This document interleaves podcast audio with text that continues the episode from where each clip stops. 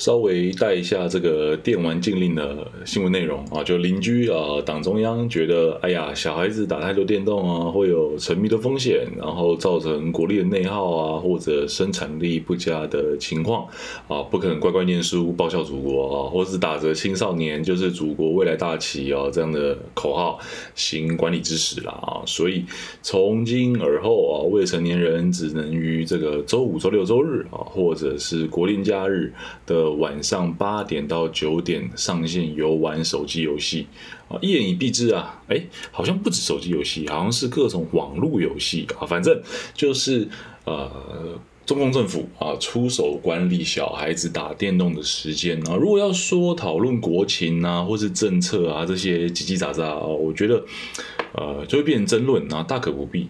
但是。禁令本身哦所带来的影响啊、成效啊、商业啊以及心理啊，我觉得反倒是更加的吸引人。而且这样的总结哦，可以套用在其他的议题上。所以这次的节目啊，我会想用啊一些问句来条列出一些我观察到或是一些简单的思考，希望可以与你分享一些比较不同的角度以及观点。啊，别担心啊，我们这期啊不会聊电玩玩什么，而是聊电玩作为一种商品。啊，所产生的相关概念。嗨，我杜德浩啊，这里是主持人从小电动打到大的频道，懂一点商，欢迎收听今天节目。呃，先给一个我个人的结论啊，这个其实就像是嗯。那部日本漫画啊，《晋级的巨人》啊，强调自由一样，禁令这种东西啊，如果没有时时刻刻被强力的执行，或是乃至于说直接洗脑洗进下一代的话啊，基本上就是个无用的策略。呃，那句。那句干话是怎么说的啊？我原本以为我可以忍受黑暗啊，直到我看过阳光啊，对不对啊？我原本以为我可以不要打电动，直到我真的打过电动啊。没打过电动，或者说啊接触过这种娱乐的孩子还好说，但既然都打过电动，尝过甜头了。要再把这些孩子给压回去哦，我看就很难的啦。好了，我们就进到这个自问自答的环节哦，与与大家一起用这个新闻或者说议题来做一点点思考啊。第一个问题。电玩禁令到底会不会对中国的电玩产业造成破坏性的这种营收影响？而这个问题哦，是针对中国政府哦，每每都会提出一些不同的禁令所讨论，然后总是哦，这些禁令会对他们自家的产业的股价造成一定的影响。好比说啊，这个近期有双减政策，也就是禁止补习，那这个禁止补习那个确实哦，影响范围比较大。呃，中国政府也有明令说，学科类的这个培训机构不得资本化运作。简单来说啦，翻译成实际的这个白话文来讲，就是这些操作内容啊，你要补习可以，但不能收钱。那至于没钱收了，这些上市公司没有钱没有营收，那还上个屁，对吧？所以中国这种新东方啊，或者是其他的补教业者哦有上市的，就是雪崩式的暴跌，基本上股价都是砍半砍半再砍半。啊，都直接拔除你的收入来源了哦，不死基本上是不可能。因此，有的人哦，更准确来讲啊，应该是有的投资人哦，或许会在这一波电玩经理里面哦，做相同的反应。那就说，哎呀，这个有电玩相关收入的公司也要拜拜啦，我赶紧脱手了股票，或是反手放空。嗯，这个不算错，那但想的不够深。这里哦会用到一个消费者角色这样的概念啊，顾客不见得就是消费者，而是必须切成三种不同的角色来做思考啊。第一种角色是使用人，呃，切切实实会使用到产品或是服务的那个人。第二个角色啊是购买人啊，谁花钱买谁就是购买人啊，谁掏腰包这个样子。第三种角色啊是影响人，或者也可以称作这个决策人，呃，影响消费选择的那个主要角色就是影响人。好比说啊，最常见的情况就是三者合一啊，就是使用人、购买人、决策人的同一个啊。我想喝可乐，我花钱买可乐啊，我喝下可乐啊，这样最简单。但也有这种角色不合一的情况啊。好比说啊，请菲佣照顾爷爷奶奶这样的事情好了。这个时候啊，使用者是家中长辈。哎，讲使用者好奇怪啊。反正就这样了，就是使用这个看护服务的啊是家中长辈。购买人应该会是你父母那一辈，对吧？那影响人没有意外啊，也会是父母辈这样，除非爷爷奶奶还是一个可以发表意见的情况，那这就是一个使用人与购买人不相同的情境。一般而言啊，相关的行销书籍啊，或是文章会说，影响人最为重要啊，能够抓住影响人，多半就可以把这个生意收入囊中。呃，确实也没错。你想想看，买一颗结婚钻戒谁戴啊？老婆嘛，对不对？谁出钱？老公啊？谁想买的啊？又回到老婆啊？果然抓住女性啊，就是抓住财富密码。啊，好，嗯，让我们回到问题本身哦，这个电玩禁令会不会影响电玩公司的收入？肯定是不会的啊！禁令限制的是十八岁以下的玩家。第一，这些人没有可以自由支配的收入，是能买多少游戏产品，对吧？你还是小孩子的时候，你买 skin 啊，买哪款游戏还不都靠零用钱？你钱不多，你能买什么东西啊？第二。就算这些人可以买好了啊，这些玩家、这些学童可以买好了，也不见得啊，这些学童会有影响的权利。他们只是使用人啊，这些电玩的使用人，而父母才是购买人以及影响人的角色哦。同时，根据这个腾讯啊这些大型电玩公司的财报或者其他公开资料也可以看到啊，这些电玩公司的主要收入来源族群根本就不是未成年人，而是我们这些长不大的成年人啊。也是因为这个原因。所以这次中国政府指名道姓要管制未成年人的政策出来以后啊，对这些公司的股价反而没有太大的影响。最主要让这些公司下跌的，是前一段时间在那边喊话电玩是精神鸦片的那段时间，才是造成主要下跌的事件。反正啊。都已经知道啊，你要杀的不是我们这些电玩公司的主要收入来源了，自然而然啊，公司本身或者投资人也就不这么担心相关的营收问题了啊，这是第一个问题，呃，不会啊，电玩禁令或者说电玩限令不会对中国的游戏公司收入造成太大的影响。好，那第二个问题，那今日的电玩产业有哪些赚钱的方法？你这个问题乍听之下有点浅啊，但别急，容我稍稍解释一下为什么会纳入这样的提问。呃，这段时间电玩公司赚钱方法的演化也是蛮有意思的啊。无论你是不是这个电玩的圈子玩家啊，或是这个业内的人士，要说赚钱，一定会想到买卖，对吧？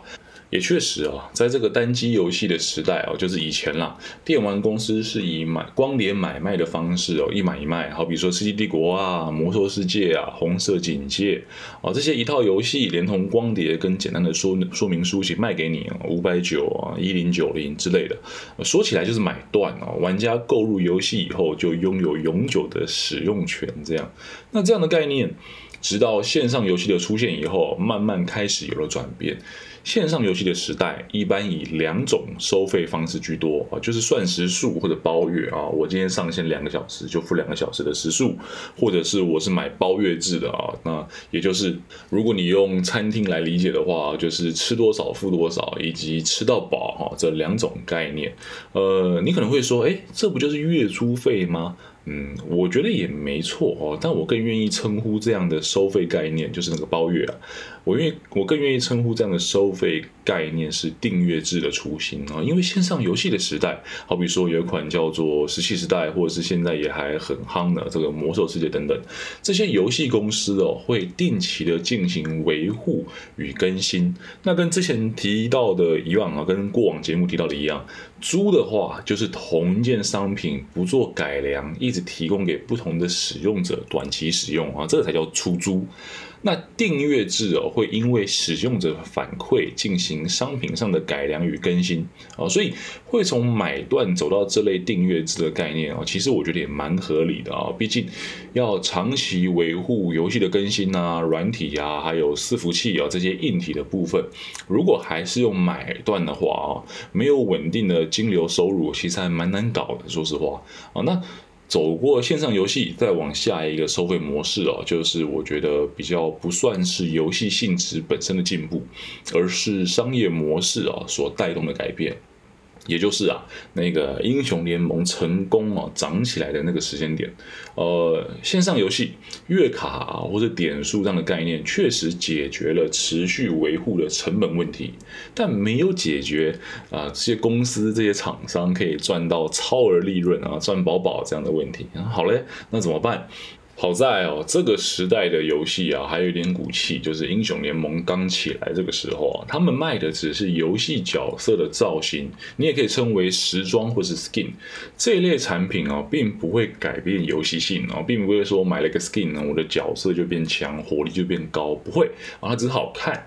那也就是说，怎么玩游戏的本质是不会被影响的啊，只是让角色长得更帅哦，身上长翅膀啦，或者是嗯呃穿穿的更少之类的啊，那。最早应该可以追溯到这个上古卷轴啊，但真的要把这一套做法发扬光大，肯定还得算是英雄联盟。他说：“我靠，这下好了。”人要衣装，佛要金装哦。那我的游戏角色肯定也要来点变化，不然都跟别人一样啊。尤其这时的游戏哦，多半都已经具备社交属性的这种情况啊，这种功能哦，不再是一个人傻傻的打电脑啊，通常是跟别的玩家进行对抗。因此哦，这些造型开始有了炫耀的性质，就像是你说项链、耳环、戒指、手表一样。虽然游戏角色的 skin 啊，不是穿戴在玩家自自己身上，但对于玩家而言，那又如何啊？生活可以苦，但是我的角色一定要帅。也就是从这个时候开始哦，玩游戏不见得是使用者付费，而是变成一种你要么花时间。要么花钱的收费情况啊，那紧接着啊，就是舆论最大的赚钱方式——抽箱子、开卡包、刮刮乐。要说远古的这种买断啊，或者使用者付费，或者说买卖皮肤啊这些收费模式啊，这些游戏的交易模式，还算是赢货两亿啊。玩家可以明确知道自己的消费能够换来什么样的成果，那抽箱子完全就是赌博了。而且抽箱子这种有带有几率性质的交易方式，一开始还还好啊，内容物多半是抽一些啊更稀有的啊限定的造型以及外观，没抽到啊，顶多就是角色丑一点，不影响游戏内容。但随着时间的演化，有一些比较不在意游戏长久发展的公司啊，也可以说无良的游戏公司，开始会在这些。抽箱子、抽抽乐当中混入一些所谓的道具呀、符文啊、宝物啊，这些道具又与游戏性直接挂钩啊。如果是人打电脑还好，但要是你玩的游戏是人打人的游戏，要对抗呢？好了，问题来了，这些道具我不抽又打不赢有的抽的人。这些道具我抽，我又不知道到底花多少钱才可以抽到这些必杀道具，妈的就变两难。有点自制力的玩家啊，干脆就退坑不玩。但说到要退坑呢，这又牵扯到前面辛辛苦苦啊投入的这什么练功心血啊，或者已经抽下去的这些点数啊等等呢，直接变成一种断舍离的沉没成本问题。所以常常听到会有说什么退坑啊，你的朋友说你啊这个游戏不玩了这样啊，结果真的完全不玩的又是。少之又少啊，或许他是几个月后又跑回来玩这样。我觉得啊，要借游戏最快的方法还是把游戏账号卖掉啊，直接回回本比较实在。不然，呃，就是你把账号给冻结或者砍掉，是免得自己时不时跑回去玩，这样还是蛮尴尬的，呃。好啦，经过这样子这个呃抽抽乐或者说刮刮乐这样的时代，游戏玩家对于游戏厂商越来越反感啊。那怎么办呢？无法维持足够的玩家人数以及上线时间，对于时下流行的这种网络游戏来说是非常致命的啊。因为啊，游戏人数不够，就会像是打麻将三缺一一样啊，这样所有玩家的体验都会一起被拉下水。这时候，一个令人拍案叫绝的新产品就诞生了啊，比较标准的做。做法，哎，不对，比较标准的称呼啊，应该是叫做 Game Pass，就是这个游戏通行证。